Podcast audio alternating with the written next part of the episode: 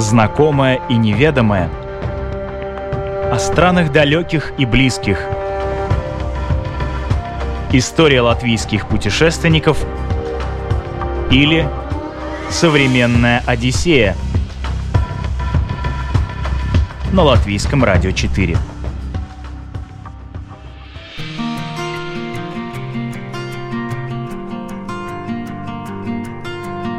Два человека, два рюкзака, два года, 30 стран, миллион впечатлений. В сентябре 2018-го супруги Игорь и Оксана Русаковы вышли из студии Латвийского радио 4 и поймали свою первую попутку. Они намеревались исколесить весь земной шар. Что ж, им это удалось.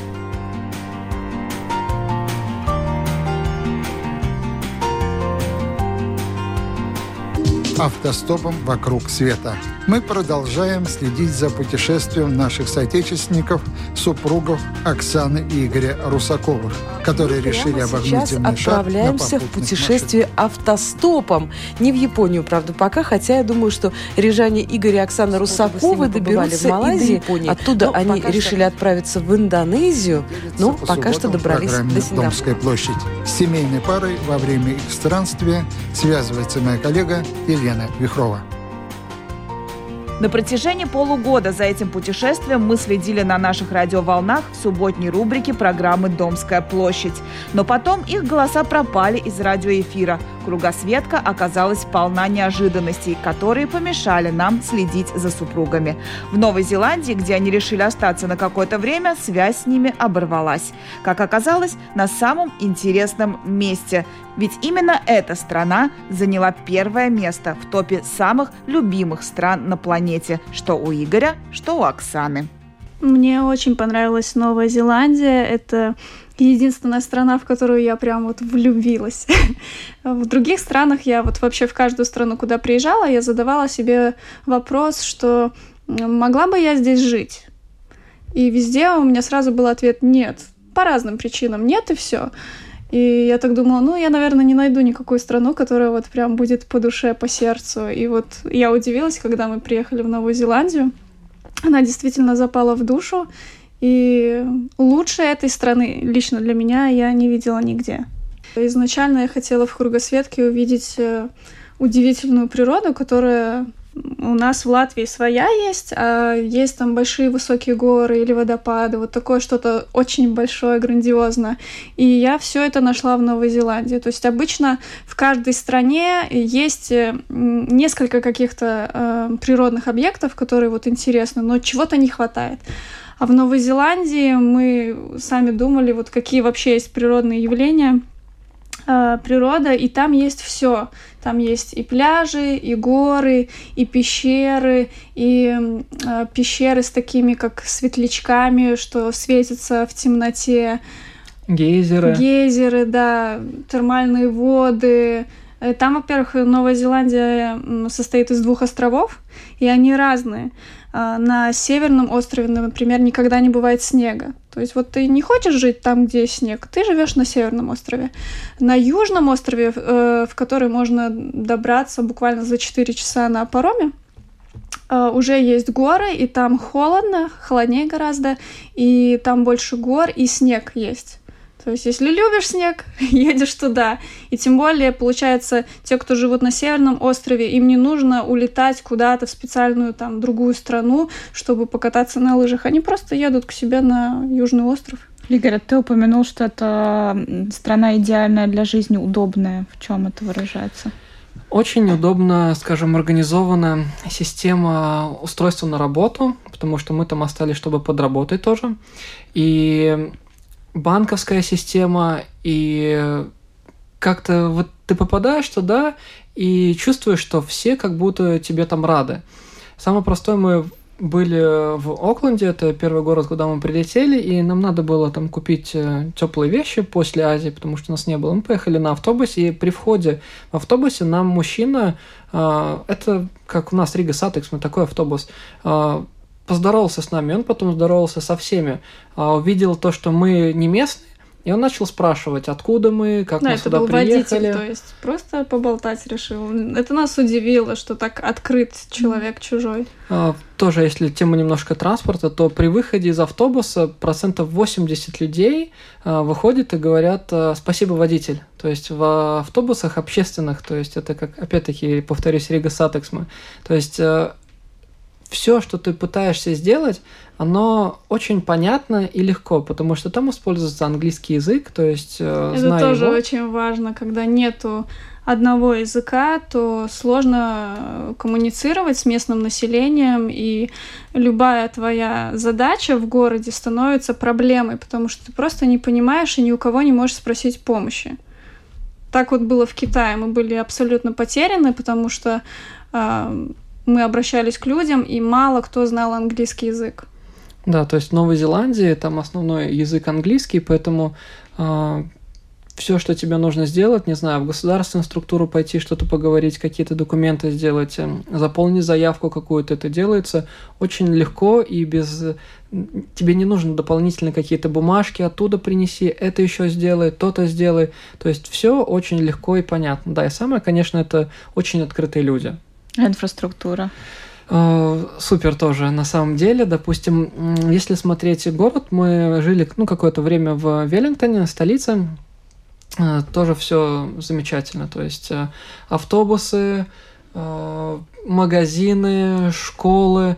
Новая Зеландия, по сути, там не так много больших городов, потому что на тот момент, мне кажется, когда мы были там, население Новой Зеландии составляло 5 миллионов. Вот. Это, в принципе, небольшая страна по территории, если, опять-таки, я не ошибаюсь, в три раза больше Латвии.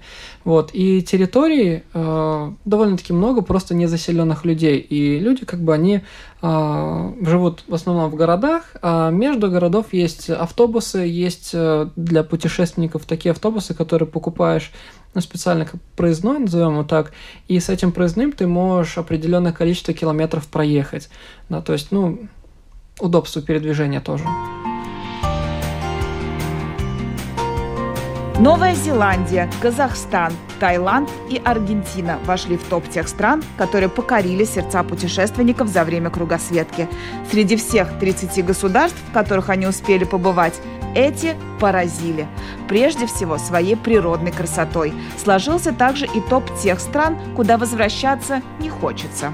Как-то раз мы размышляли на эту тему, и Оксана сказала очень классную мысль, а, которую я вот как-то запомнила, держу в голове, что а, мы будем говорить именно для нас, потому что мы смотрим со своей стороны, для кого-то та же самая страна, она может показаться супер какая крутая, да, поэтому, чтобы как-то страну не поставить с другой, с плохой стороны, мы будем говорить за себя.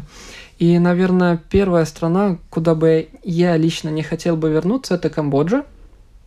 Э, очень э, я бы не побоялся этого слова. Грязная страна, э, очень много мусора на пляже. Жители видят в иностранцах именно просто кошелек с деньгами, которые пытаются каким-либо образом продать тебе что-то подороже. Допустим, чтобы попасть в один там место одно туристическое, то для туристов входной билет стоил в 40 раз дороже, чем для местных. В 40 раз, да, то есть э, еще одно очень известное место, Анкор-Ват, там за последний, когда мы были за последний год, цены подняли в два раза, сервиса никакого не сделали, а просто потому, что они захотели это сделать. Вот. Э, было как-то очень тоже душно, влажность высокая, плюс еще отношения людей и грязь, поэтому мне сказал анти топ это вот Камбоджа. А второй момент, вторая страна это, наверное, Колумбия, куда не хотелось бы тоже вернуться. Опять-таки, мы не были на колумбийских пляжах, потому что кто отдыхает там на пляже, им очень все нравилось. Мы ехали от э, границы до Боготы, до города, заезжали в маленькие города, встречали именно местное население. А нам тоже не понравилось отношение а, местного населения к, ну, к приезжим. Это на самом деле очень важно, когда ты путешествуешь по стране, то каких людей ты там встретишь, как, чаще всего и такое впечатление о стране у тебя останется. Мы, видимо, встретили не очень хороших людей в Колумбии. И поэтому туда бы тоже не хотелось вернуться. И еще у нас была просто там такая история, что мы решили доехать как можно быстрее до этого города и взяли э, путь такой без остановок. Мы ехали 32 часа. То есть это просто физически было тяжело. Мы меняли автобусы на маленькие такси, потому что там от границы до первого города просто не ходит ничего, только такси. Вот. И непрерывный путь был тяжелый. Он был э, вдоль э, гор тоже, и сама дорога там была ну, в каких-то местах ремонтные работы, а ремонтные работы, это значит, э, ты едешь 30 километров в час, и эта дорога не заканчивается, поэтому иногда на вот впечатление о чем-то может влиять те обстоятельства, в которые ты попадаешь. Понятно, что когда они закончат эту дорогу и везде будет э, нормальная скорость, мы тот же бы отрезок э, спокойно проехали, было бы другое впечатление. Но Колумбия вообще слава самой ну, криминальной страны, одной из в мире. А, я не могу сказать, что мы это как-то на себе почувствовали. А, может быть, потому что мы путешественники, а не туристы, потому что мы с рюкзаками, мы, по нам видно, что мы устали, и нам нужно куда-то сегодня прийти. Вот, э, может быть, поэтому мы не почувствовали какое-то особо криминальных э, вещей, но, наверное, это из-за того, что мы соблюдаем тоже определенные правила, которые э, также вот придерживались которых также придерживались э, в Колумбии.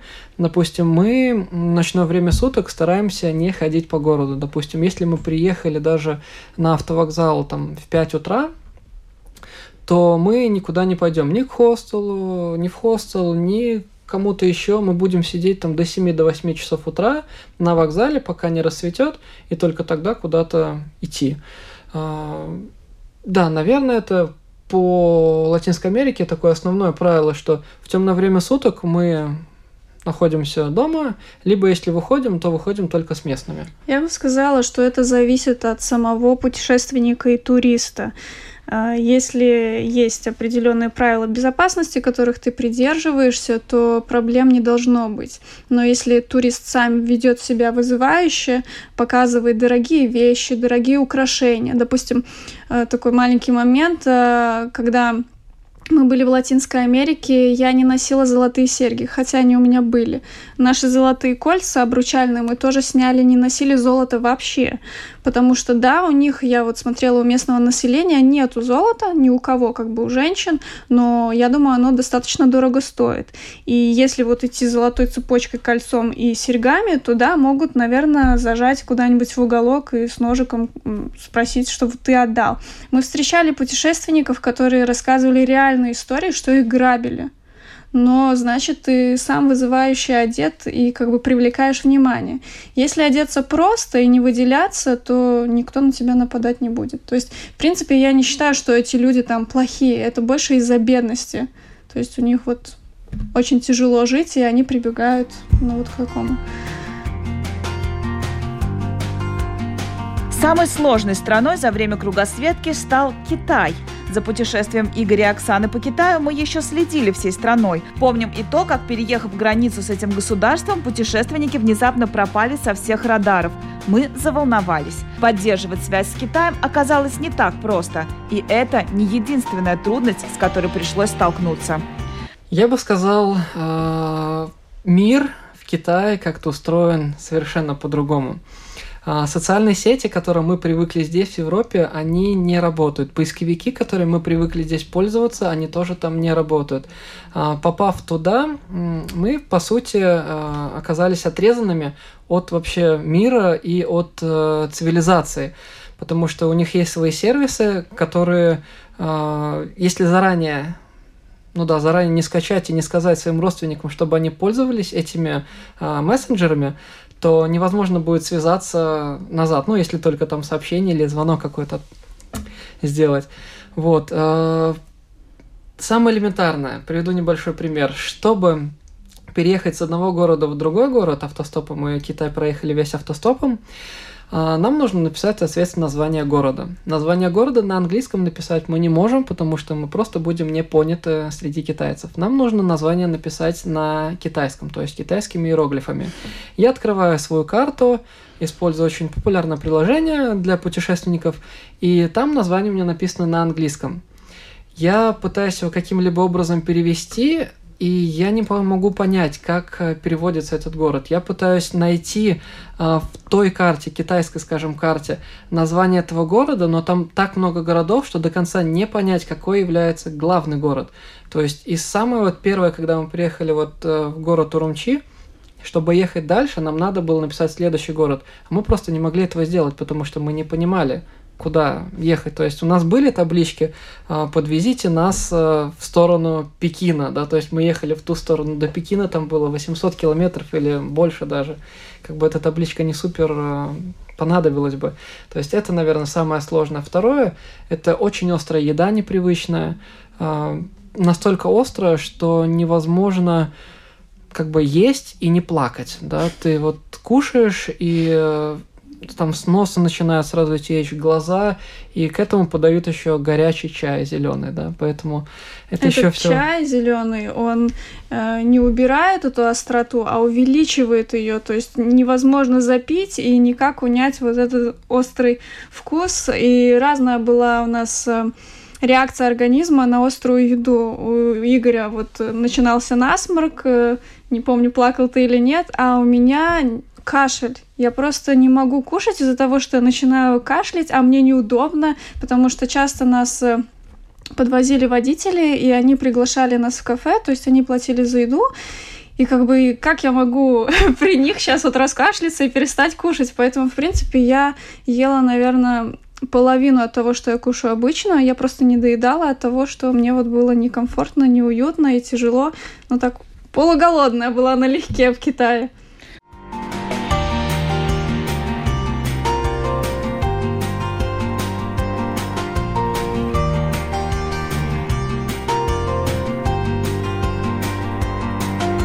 Самая дешевая страна из всех, которую довелось посетить путешественникам – Индонезия. Здесь снять жилье можно аж за 5 евро. Шикарную виллу же можно найти за 30.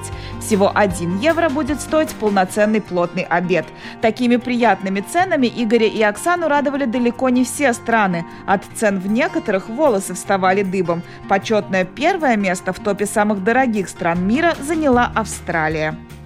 А, мне она запомнилась, наверное, самым большим разочарованием у меня лично, а, потому что я до того, как туда приехать, у меня была такая цель, я себе придумала, что я хочу увидеть Великий барьерный риф. Это самая главная достопримечательность там.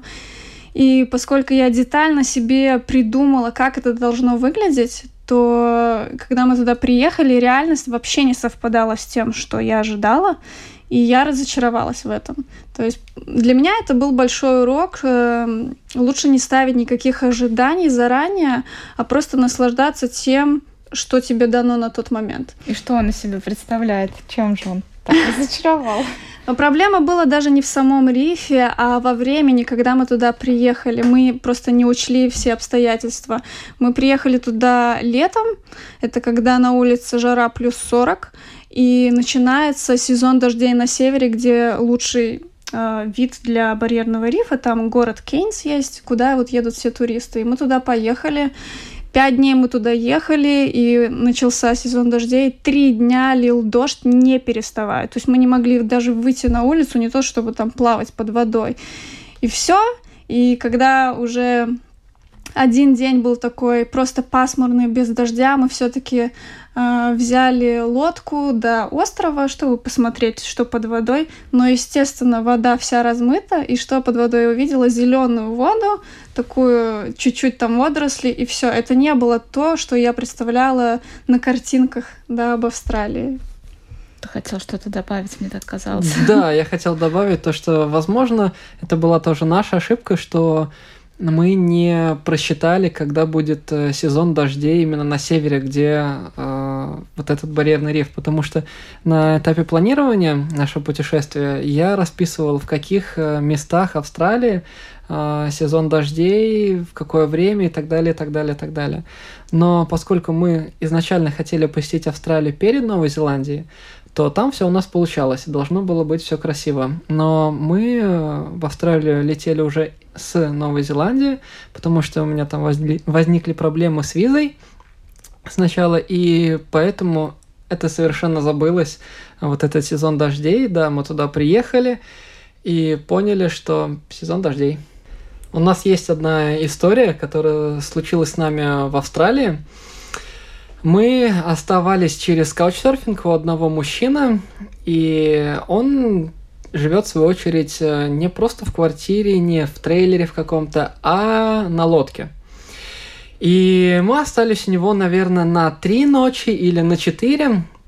И первые две ночи, или первые три ночи, не суть, мы оставались в реке, то есть э, лодка была его на якоре в реке, все было классно, Австралия очень тепло, хорошо. А, и в один день он сказал, ну, я планирую переехать в другой город, хотите ли вы со мной? Мы подумали, что в принципе да, хотели бы, потому что моя мечта была попутешествовать еще на лодке какое-то время. Может быть месяц, я думала, может быть два, но для меня это было интересно. И вот настал тот день, когда мы э, выехали, скажем, вышли из реки, и вот тогда началось самое интересное. Мы думали, что это будет такая легкая прогулка, как на пароходике, но это наше представление было. На самом деле это все обернулось самым кошмарным днем в кругосветке для меня, для Игоря тоже, наверное. Потому что, несмотря на то, что погода была хорошая, и капитан сказал, что волны самые спокойные, только один метр, для нас этого было достаточно, чтобы мучиться всю поездку, а шли мы 10 часов до следующего города. Морская и... болезнь? Да, и несмотря на то, что мы выпили таблетки специальные, которые он нам дал, там тоже была история, что я выпила, а Игорь нет – а, все равно я не могла двигаться, я не могла делать ничего, просто сидеть с закрытыми глазами и ждать, когда это все закончится. Вот это был такой тяжелый день. Ну, то есть вот эти 10 часов э, передвижения с точки А в точку Б, а, Два с половиной часа мне запомнились очень-очень плохо, да, это была жуткая морская болезнь, потому что сам капитан и Оксана выпили таблетки, которые помогают, а я сказал, нет, э, мужики таблетки не пьют, ну и через э, минут 15, когда мы шли по морю, мне стало первый раз плохо, и потом на протяжении двух с половиной часов мне было очень плохо. И потом организм так устал, что меня просто выключило, и я проснулся только вот когда мы зашли в другую уже реку, когда практически мы становились опять на якорь. Когда мы вышли на берег, а, ощущения были тоже очень неприятные, со стороны сторон немножко шатало, желудок подвешенный. В общем, вот это, наверное, самое такое вот, э, если смотреть за все путешествие и передвижение, такой, наверное, самый не то что негативный, но э, неприятный. Непростой да, опыт. Непри... неприятный опыт, да.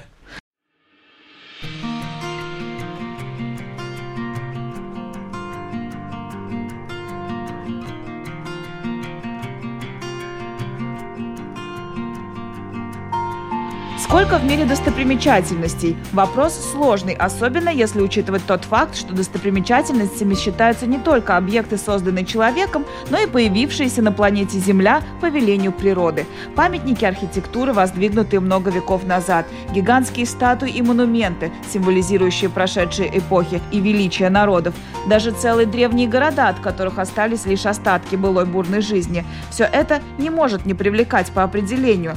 Сколько же достопримечательностей подробностей увидели Игорь и Оксана. Не счесть, но некоторые никогда не забыть. У меня это дерево. Как бы это странно не звучало, но это дерево каури э, в Новой Зеландии. Этому дереву на данный момент э, около двух тысяч лет. У этого дерева есть свой охранник, и к нему подойти, в принципе, нельзя, вплотную дотронуться до него тоже невозможно. Чтобы пройти в этот парк, нужно было там чистить обувь, э, как-то мыть, там, причесывать, еще что-то. В общем, там целая процедура. Но когда я подошел к этому дереву, У меня не было никаких представлений, как это будет. Но вот я когда подошел к нему, кроме «Вау!», я ничего не мог сказать. Я стоял просто такой маленький около этого дерева, смотрел наверх и не мог э, вообразить, как такое может быть. То есть дерево настолько большое, настолько широкое, что я себя чувствовал, вот, наверное, если в детство опять э, очутиться, наверное, я бы на все так смотрел, но вот будучи взрослым уже человеком, я смотрел на это дерево с таким восхищением, вот это, наверное, самая-самая яркая э, такая эмоция, впечатление со всей вот э, кругосветки, вот это дерево, потому что кроме вау, и вот я стоял, наверное, не знаю, там три минуты, у меня просто был открыт рот, и я, кроме вдыхать и говорить, вот это да, я ничего не мог. То есть... А у тебя, Оксана? У меня, наверное, горы, и мы были на разных э, горах. Это и парк Чинзадзе в Китае, и гора Лантао в Гонконге. Наверное, Гонконг больше. Э, каждая гора выглядит по-своему. И тот вид, который открывается сверху, он тоже уникален. Но, наверное, мне больше всего понравилось то, что мы не использовали вот в туристических местах. Иногда на гору можно подняться пешком, а иногда можно, например, там э, на лифте или на э, канатной дороге. Мы всегда ходили пешком, чтобы сэкономить, но дело даже не в том, чтобы сэкономить. Когда ты прикладываешь максимум своих усилий и идешь часами туда наверх, тогда когда ты уже находишься наверху в этой точке, ты ценишь больше тот вид, чем если бы тебя туда привезли. Это абсолютно, мне кажется, это сто процентов правда. Чем больше мы усилий прикладываем, тем больше мы ценим то, что получаем. А что э, сложного самое, вот самое сложное в кругосветке было? Ну, для меня, наверное, это физически нести больше 10 килограммов каждый день рюкзак на себе. Потому что до этого я не была никак связана со спортом и не привыкла к таким нагрузкам. А там мы меняли города каждые три дня, и часто, чтобы дойти до людей, у которых мы будем ночевать, мы шли где-то около часа пешком, потому что найти определенный транспорт, это тоже нужно потерять время, и, в принципе, хочется город посмотреть, и мы шли пешком, но вот плечи, шея, спина, ну, болело, это тяжело было. А для тебя? А, для меня, наверное, если так смотреть, э, может, не физически какие-то вещи тяжело, а я понял, что я скучаю по родине, скучаю по друзьям, по дому. И это понял уже находясь в России, то есть на первом месяце э, путешествия. Ну и в дальнейшем, как бы, когда мы ехали по России, это чувствовалось, потому что было легко, спокойно ехать. По Казахстану тоже чувствовалось. Э, Китай, Азия, это ушло, Э, эта тяжесть, потому что там было очень много других забот, о чем нужно было думать. Если смотреть дальше, что еще такое было тяжелое, это культура Китая и понять вообще, э, как устроена жизнь в Китае, вообще там выжить, передвигаться, то есть с точки, опять-таки, А в точку Б, э, с кем-либо договориться. Наверное, вот это такие сложные моменты были.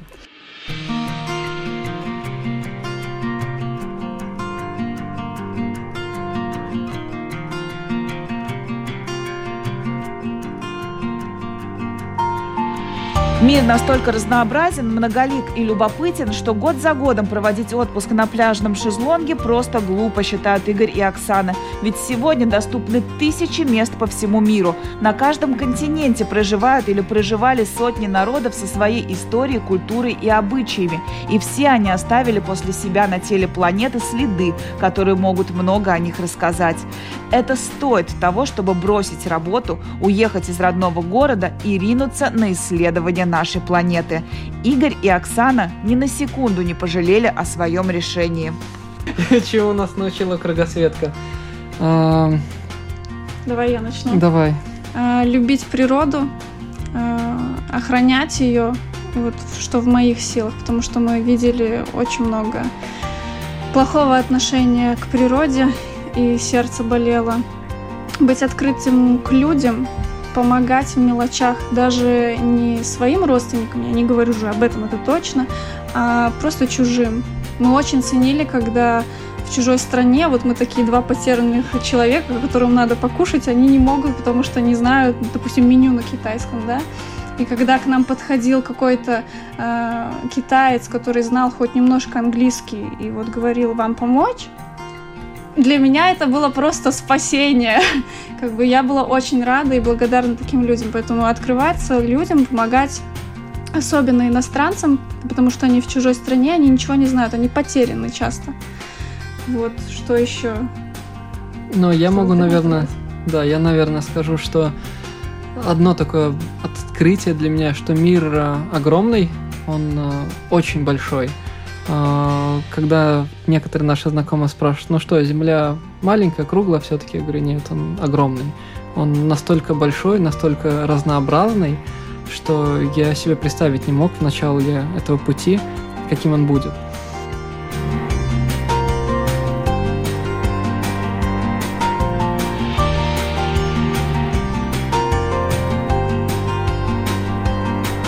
Мы еще неоднократно услышим Игоря и Оксану в нашей программе. Мы узнаем от них, каково это жить в Новой Зеландии, ночевать у кратера вулкана в Индонезии, преодолевать с рюкзаками Латинскую Америку и многое-многое другое. Их Одиссея продолжится на наших радиоволнах. Я, Елена Вихрова, прощаюсь с вами. До новых встреч!